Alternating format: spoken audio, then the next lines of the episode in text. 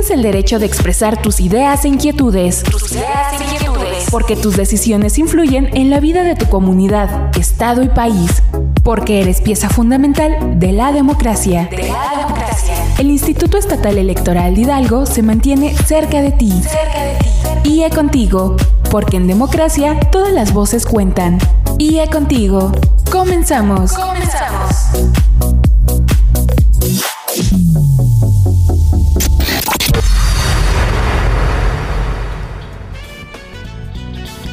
Sean bienvenidas y bienvenidos a una nueva emisión de este espacio radiofónico titulado IE Contigo, un programa del Instituto Estatal Electoral, el cual llega a los 84 municipios de este estado gracias a la red estatal de Hidalgo Radio. Y al frente de este micrófono se encuentra su amiga Laura Muñoz. Y como siempre, les invito a mantener contacto con nosotros a través de nuestras redes sociales. En Facebook, síguenos en nuestra fanpage Instituto Estatal Electoral de Hidalgo. En Twitter e Instagram, síguenos a través de arroba IEE Hidalgo. Además, puedes volver a escuchar este episodio y las emisiones anteriores a través de nuestra cuenta de Spotify. Síguenos como Instituto Estatal Electoral de Hidalgo. Esto sigue contigo. Comenzamos. En días recientes, el Instituto Estatal Electoral de Hidalgo aprobó la convocatoria dirigida a la ciudadanía interesada a ocupar los cargos de consejera o consejero electoral de los 18 consejos distritales para el proceso electoral local 2021-2022, a través del cual se renovará la gubernatura del Estado de Hidalgo y tal y como lo establece el artículo 82 del Código Electoral, se deberá instalar un Consejo Distrital Electoral en cada uno de los 18 distritos electorales locales, mismos que deberán ser integrados por tres consejeras o consejeros electorales propietarios con voz y voto y tres consejeras o consejeros suplentes que en caso de ausencia suplirán a cualquiera de las y los consejeros electorales propietarios. Además, también contarán con un representante por cada partido político y en su caso un representante por cada candidato independiente con registro únicamente con voz, así como un suplente. Y para conocer más sobre esta convocatoria, tenemos en entrevista a la maestra Blanca Estela Tolentino Soto. Ella es consejera electoral y presidenta de la Comisión Permanente de Organización Electoral de este instituto. Adelante. Entre palabras, nuestro espacio de entrevistas. Amigas y amigos, estamos muy contentos porque el día de hoy tenemos una entrevista muy especial. Se encuentra con nosotros la licenciada Blanca Estela Tolentino Soto, consejera electoral del Instituto Estatal Electoral de Hidalgo. Bienvenida a los micrófonos de IE Contigo. Muy buenas tardes, Leo. Gracias por este espacio, por esta entrevista para poder mantener informada a la ciudadanía sobre los trabajos que está realizando el Instituto Estatal Electoral. Consejera, ¿podría por favor compartirnos primeramente las fechas en que se mantendrá activa la convocatoria y cuál será la dinámica establecida por este Instituto Electoral para el envío y recepción de la documentación de todas las personas que deseen participar en esta convocatoria. Bueno, es una invitación a la ciudadanía hidalguense en general para que atiendan esta convocatoria para participar a los cargos de consejero o consejero electoral. Como ustedes saben, se integrarán en este proceso electoral 2022 18 órganos desconcentrados, eh, los que son los consejos distritales, donde contarán con tres consejeros propietarios y tres consejeros suplentes. Eh, está abierta principalmente para esos cargos y estará en esta modalidad en línea a partir del 1 de septiembre al 15 en donde podrán estar enviando sus documentos eh, para que se les vayan revisando y eh, verificando el tema de si cumplen con los requisitos de elegibilidad. Durante ese periodo del 1 al 15 podrán inscribirse durante las 24 horas del día, estará abierto el registro. El último día que se cierra es el día 15 a las 12 de la noche. Excelente. Y bueno, para todos aquellos eh, que a lo mejor están un poco alejados de toda la terminología electoral, ¿podría por favor brevemente compartirnos cuáles serían algunas de las principales responsabilidades que tendría un consejero o consejera electoral distrital? Primeramente, eh, decirles que son eh, los cargos que se van a elegir, son dentro de esos cargos que se eligen tres ya sea hombres o mujeres, son los que van a tomar protesta. Dentro de ellos se va a elegir a un presidente o presidenta. Los suplentes solo entrarán en caso de la renuncia total de algún propietario o propietaria. En su momento eh, se les llama y toma protesta, pero mientras estarán nada más los tres. Bueno, principales funciones que tienen que eh, realizar ellos en sus consejos es el de primeramente instalarse como consejo distrital, eh, convocar a sesiones, estar atento de todas las eh, reuniones para convocar a partidos políticos a reuniones de trabajo, también tiene la facultad de recibir los registros de las candidatas y candidatos en el Consejo, de llevar a cabo oficialías electorales, el día de la jornada pues darle seguimiento a la jornada electoral, al CIGE, al PREP, todas las actividades de, que abarcan en el, proceso electoral, desde luego este, considerando las, etapas que se deben de, de desde la preparación y desarrollo del proceso electoral, la jornada electoral y, para llegar a, la sesión de cómputos y posteriormente a la entrega de, constancia de, de mayoría a quienes hayan sido los ganadores o ganadoras. Muy bien, muchas gracias. Y bueno, una siguiente inquietud sería, ¿cómo será el proceso de selección de estos consejos distritales, de los integrantes de los consejos distritales, y cuáles son estas etapas del proceso de selección? El proceso de selección, como ya lo comenté, primeramente es el, eh, se apertura el registro en línea eh, por primera vez es totalmente en línea, no se van a recibir documentos físico, eh, físico en físico, ni estarán también, eh, como lo hemos hecho anteriormente, que desplazábamos personal para ir a, repartir la convocatoria o para hacer publicidad en las organizaciones civiles, escuelas y todo, todo eso que, que tiene que ver por garantizar la salud de las personas, tanto de las que pudieran venir a ingresar documentos como de nuestro personal. Y bueno, pues primeramente es el registro, posteriormente viene la revisión de los requisitos de, elegibilidad que cumplan con ellos.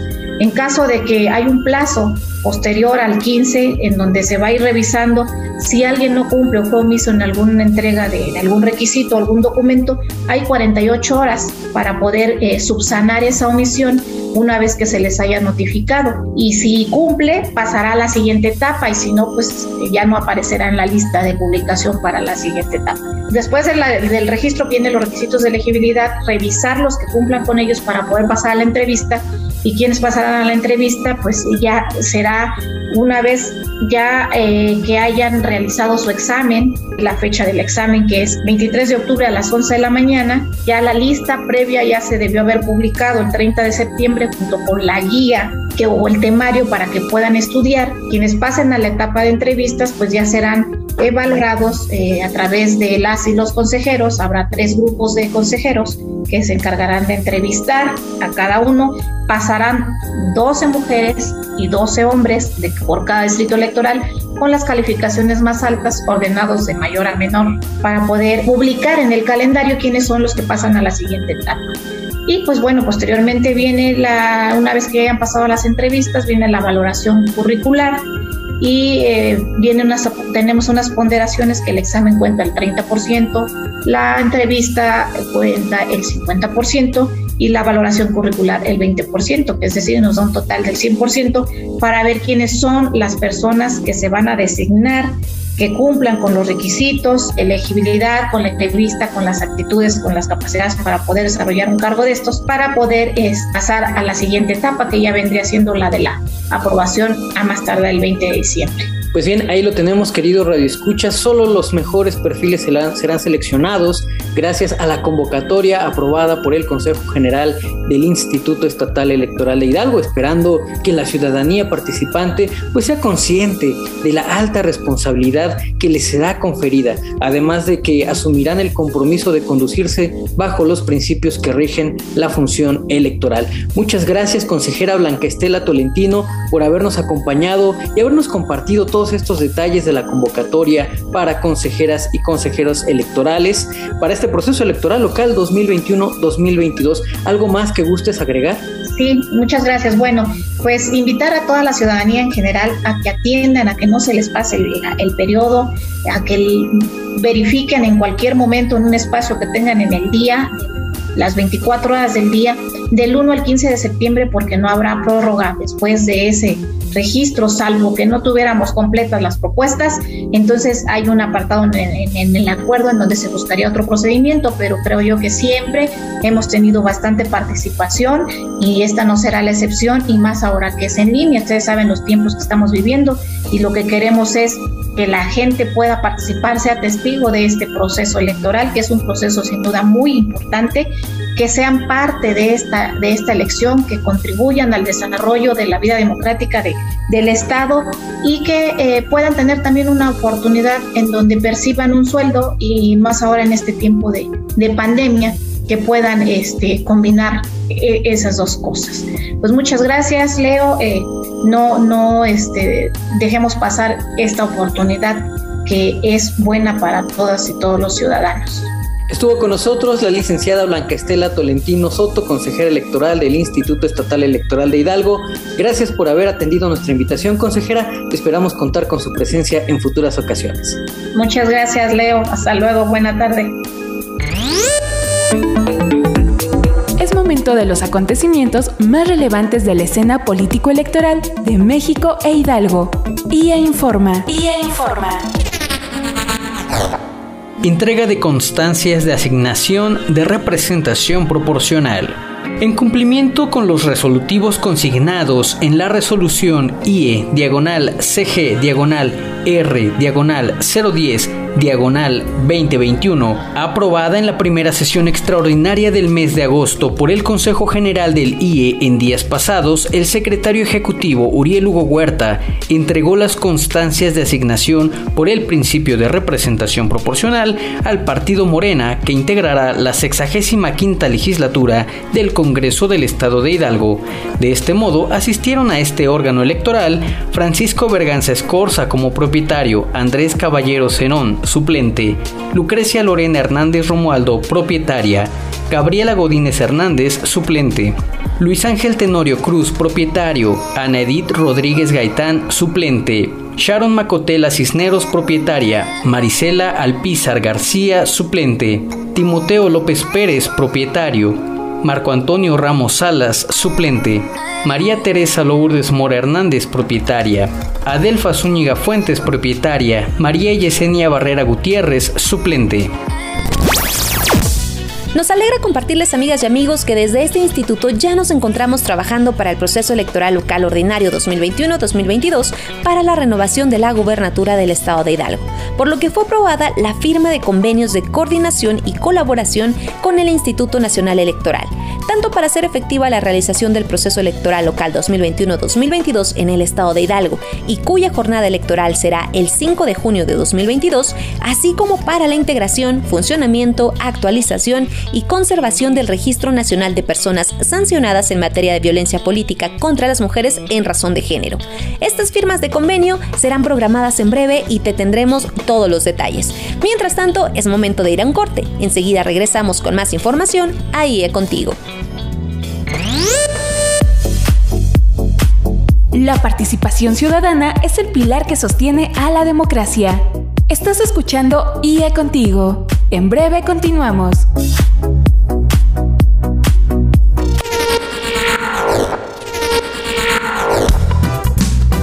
Participar activamente en las decisiones políticas y sociales de tu comunidad y de tu estado es un derecho que debemos ejercer todas y todos en igualdad. En igualdad. Porque tu opinión nos importa, estamos de regreso en IA Contigo. Amigas y amigos, estamos de regreso en este segundo bloque de IE Contigo. Hoy es miércoles 25 de agosto y como cada 25 de mes, conmemoramos y nos unimos al Día Naranja para frenar la violencia contra las mujeres y niñas. Pero ¿por qué es importante conmemorar cada mes el Día Naranja y hablar sobre la violencia que padecen miles de mujeres y niñas? Bueno, pues porque aún son altas las cifras a nivel nacional de maltrato, discriminación, abusos, desapariciones y feminicidios. De acuerdo al INEGI, en México, 6 de cada 10 mujeres sufre al menos de un incidente de violencia emocional, económica, física, sexual o discriminación en los espacios escolares, laborales, comunitarios, familiares o en su relación de pareja alguna vez en su vida. 4 de cada 10 han referido haber sufrido violencia sexual. En el combate a la discriminación y violencia contra las mujeres, todas y todos desarrollamos un papel importante. Desde activistas, medios de comunicación, instituciones gubernamentales de los tres niveles y de los tres poderes, así como partidos políticos, organismos autónomos, instituciones educativas, el sector empresarial y, por supuesto, la sociedad civil organizada, con quienes conjuntamos esfuerzos para la capacitación, promoción y difusión de los derechos de las mujeres, así como la procuración de justicia, su defensa y protección. Los derechos humanos se encuentran interrelacionados, es decir, que el logro de un derecho depende del disfrute de uno más básico. Por ejemplo, una mujer no podrá ejercer sus derechos políticos sin poder disfrutar antes de su derecho a una vida libre de violencia, educación o salud. No bajemos la guardia. Hoy más que nunca necesitamos una ciudadanía participativa, crítica, comprometida y sobre todo consciente de que la violencia contra las mujeres no se radica solo con la acción policíaca, que la participación en la política no se logra solo con los criterios de paridad, sino que es necesario atender las cuestiones sociales y económicas de la población. Se necesita del compromiso y la voluntad de cada uno de nosotros, desde lo individual, desde el hogar, en la comunidad, en las escuelas y centros de trabajo porque las instituciones están conformadas por seres humanos. Para construir ciudadanía, debemos cimentarla en los valores como el respeto, la solidaridad, la inclusión y la justicia. Mujeres Adelante, progresividad de derechos. La Constitución Política de los Estados Unidos Mexicanos reconoce en su artículo primero los principios de universalidad, interdependencia, indivisibilidad y progresividad de los derechos humanos, ratificados por México en diversos instrumentos internacionales, así como en la propia Declaración Universal de los Derechos Humanos. Este último principio establece a los poderes, autoridades e instituciones, desde su respectivo campo de acción, ampliar el alcance y protección de los derechos de todas las personas a partir de todos los medios y recursos disponibles hasta lograr gradualmente su plena efectividad, para lo cual se requieren decisiones y acciones a corto, mediano y largo plazo.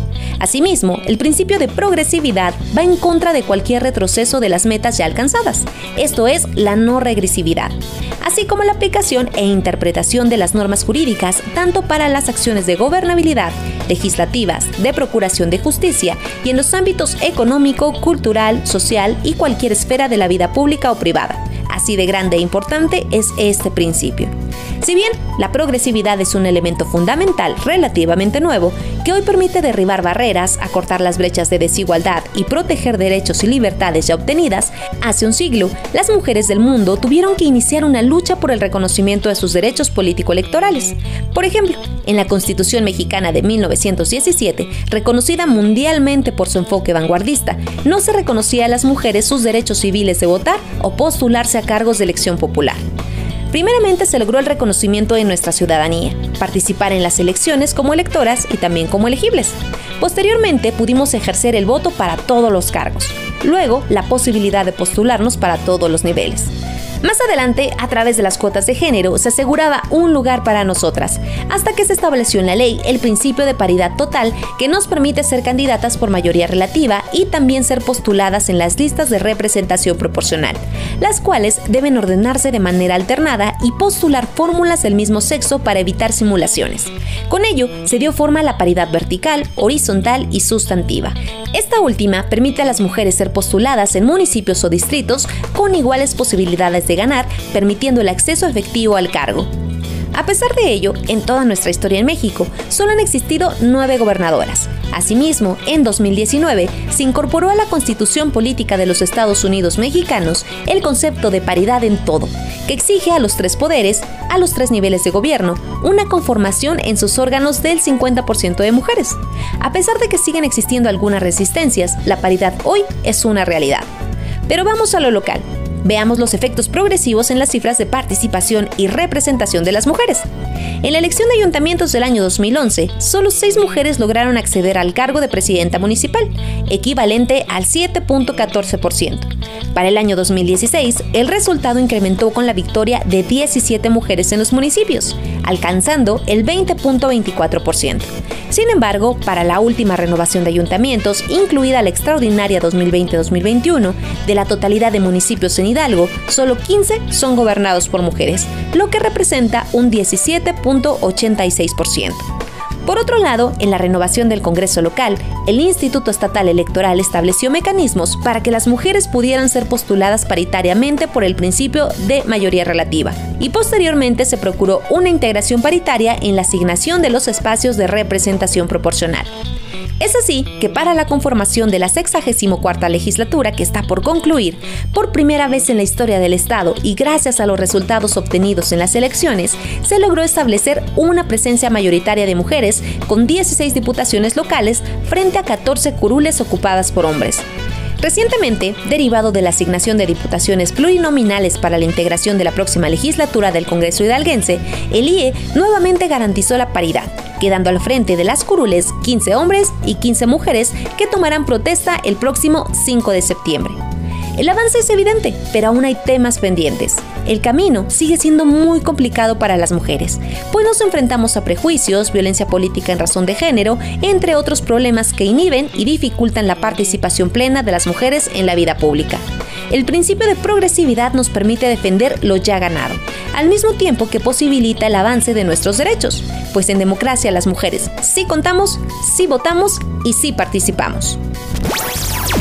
Amigas y amigos, como parte de las acciones que realiza el IE para incentivar la participación de las mujeres, hemos aprobado la convocatoria por el premio 17 de octubre, que en su novena edición invita a todas las mujeres hidalguenses a expresar a través de un ensayo o video su visión en torno a su participación política. En la siguiente cápsula conoceremos más detalles sobre esta convocatoria. Adelante. Convocatoria 17 de octubre. El Instituto Estatal Electoral de Hidalgo invita a las mujeres hidalguenses mayores de 18 años a participar por el premio 17 de octubre. En esta ocasión, las mujeres hidalguenses podrán participar en una de las dos modalidades, ensayo o video. Los trabajos deberán abordar de forma transversal la generación de conciencia ciudadana y de valor cívico bajo una perspectiva de género, atendiendo de forma particular los siguientes temas. Mujeres y política, la evolución de la participación en sus diversidades, retos de las mujeres en la política, paridad y género, los desafíos de la inclusión de mujeres con discapacidad, indígenas y de la diversidad sexual. Participa, tienes hasta el 30 de septiembre. Se premiará con un reconocimiento escrito a los tres primeros lugares de cada una de las modalidades, ensayo y video, así como una premiación en efectivo. Al tercer lugar de cada modalidad, la cantidad de 5 mil pesos. Al segundo lugar de cada modalidad, la cantidad de 10 mil pesos. Y al primer lugar de cada modalidad, la cantidad de 15 mil pesos. Consulta las bases en www.ieehidalgo.org.mx diagonal 17 OCT21. Estamos de regreso, amigas y amigos, y antes de despedirnos, quiero compartirles que el Instituto Estatal Electoral de Hidalgo, en conmemoración al Día Internacional de los Pueblos Indígenas, continúa invitándote al ciclo de actividades que tienen como objeto crear un espacio para compartir y reflexionar la agenda nacional de diversas instituciones en torno a los derechos político-electorales de este sector. Y este 26 de agosto te invitamos al conversatorio La migración internacional y nacional en el estado de Hidalgo y su impacto en la organización comunal, junto con la doctora María Félix Quesada Ramírez. Estos eventos se llevaron a cabo con la finalidad de poder compartir experiencias de los trabajos realizados a nivel estatal y nacional, tanto de instituciones públicas como académicas, para seguir avanzando en el respeto y ejecución de los derechos político-electorales de este sector. Les invitamos a seguir la transmisión de este último evento virtual y a revivir las entregas anteriores de este ciclo de actividades. Esto en conmemoración al Día Internacional de los Pueblos Indígenas, a través de nuestras redes sociales en Facebook y Twitter. Recuerda, todas las actividades comienzan en vivo en punto de las 17 horas. Y es así como llegamos al final de este espacio. Les invito a seguir en contacto con nosotros a través de nuestras redes sociales. En Twitter e Instagram, síguenos como arroba IEE Hidalgo. En Facebook, Spotify y YouTube puedes buscarnos como Instituto Estatal Electoral de Hidalgo. Agradecemos a la red estatal de Hidalgo Radio por todo el apoyo en la transmisión de este espacio. En la edición, mi compañera Ana Rivero, en la voz, Laura Muñoz. Muchas gracias por su atención, nos escuchamos en la próxima emisión de IE Contigo. Ahora tienes un panorama más amplio de los temas político-electorales de nuestra actualidad. Te invitamos a sintonizarnos la próxima semana por esta misma estación. IE Contigo fue una producción del Instituto Estatal Electoral de Hidalgo. Porque en democracia todas las voces cuentan. IE Contigo. IE Contigo.